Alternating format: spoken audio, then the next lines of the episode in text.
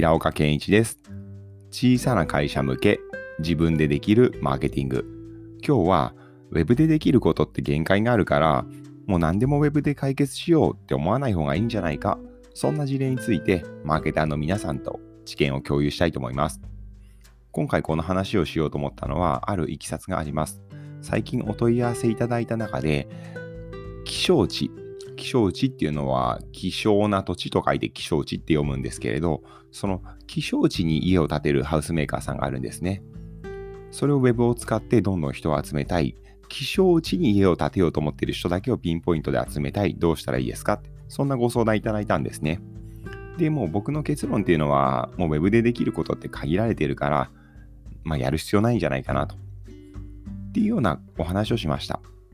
っていうのもですね、やっぱ Web ってこうニーズが顕在化した状態、もう気象地を探したいよって思ってる方が十分市場にいる状態じゃないと使えないじゃないですか。今回であれば、気象地って検索してる人、もうほとんどいないんですね。しかも僕にお問い合わせくださったのは、まあ、とある地方でやってるので、検索ボリュームなんてもっと少ないです。で、じゃあ気象地って何なのかっていうと、例えば崖、崖が、崖のような土地であったりとか、そこに家建てることもできるらしいんですけど、あとは三角で家を作りにくい土地であったり、道路に面してなくて駐車場がなんかすごい遠いとか、なんかそういったのを気象地って一般的に言う言うらしいんですね。ただ、その気象地だからこそ家って安く作れるので、実際には、例えばちょっとお金節約して、土地は気象地少し不便かもしれないですけれど、その分土地を安く仕入れて箱の部分、上の部分にお金使うっていうのも選択肢の一つじゃないですか。ですので、その会社さんは気象地候補、気象地に家を建てるってことで伸びてるみたいなんですけれど、じゃあそれを Web でやろうと思ったらどうすればいいかっていうふうに考えると、やっぱ難しいんですよ。なぜなら気象地っていうふうにもこの顕在化して調べてる人がいないので。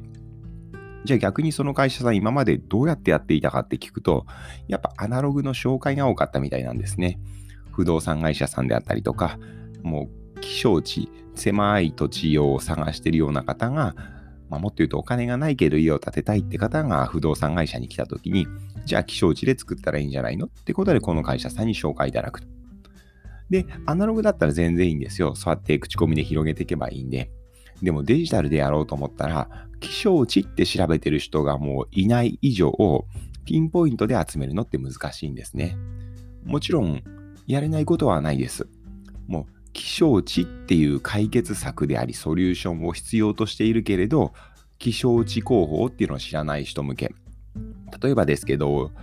ローコスト住宅って調べてる方に対して、今回のウェブサイトでアプローチして、ローコストで家を建てたい方へ、気象地っていう仕組みを使うことによって、もしかしたらあなたの夢は叶うかもしれません。そんな訴求するのってありですよね。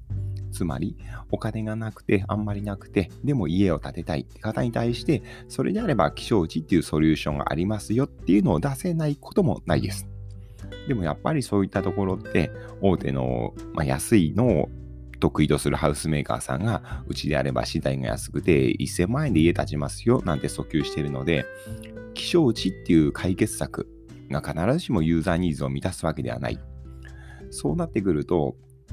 うん、やっぱ僕は今回のケースであれば広告をガリガリ使うとか、まあ、ファインド広告でプッシュ型でいくとか、そういったのも決してゼロじゃないと思うんですけれど、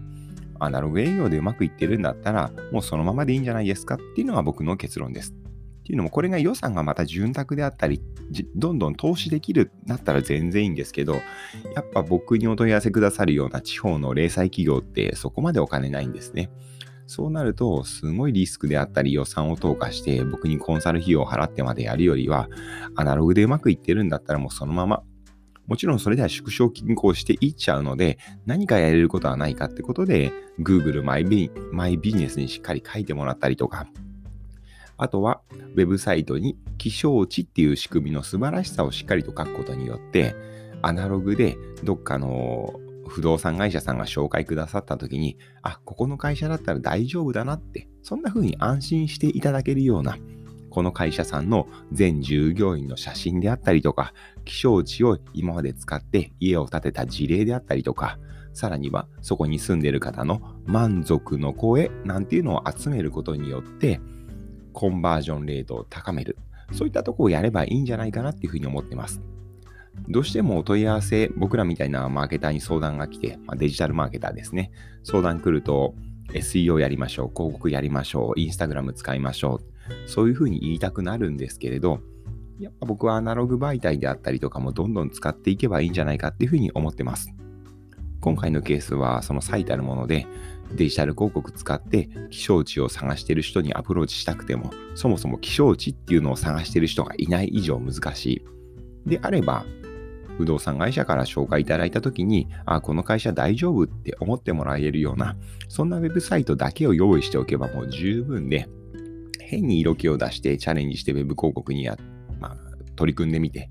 なんか成果出ないな、なんて思ってもらうぐらいだったら、もうすっぱりとやめた方がいいんじゃないかなっていうのは今回の結論です。やっぱでもこういう商材っていっぱいあります。ウェブでやるよりもアナログの方がいいんじゃないか、地域紙に出向しておいた方がいいんじゃないか、新聞広告出した方がいいんじゃないですか。そういった時に、よっぽど予算が潤沢であったりとか、とまあ、特殊な条件ですね。もうそのまま従来のアナログ媒体ではリーチがもう届かないとか、そういうなケースだったら Web 広告試してもいいと思うんですけれど、現状アナログですごくうまくいってる。でも予算もそこまでない。なんて段階でもっと何かできるんじゃないかなって変な期待をして Web 広告に取り組むぐらいだったらやめた方がいいっていうふうに思ってます。よって Web で活躍してる皆さん、ぜひ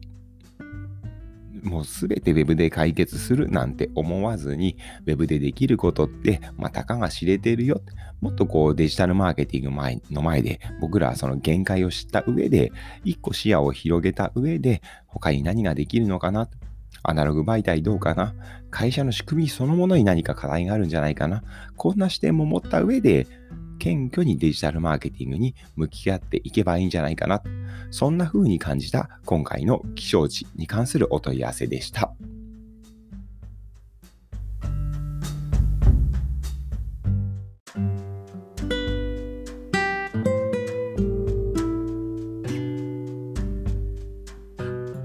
はい。今日の話はいかがでしたか？小さな会社向け自分でできるマーケティング論。今日の話が勉強になったなと思ったら、ぜひ実際に手を動かして自社のマーケティング活動に活かしていただければ幸いです。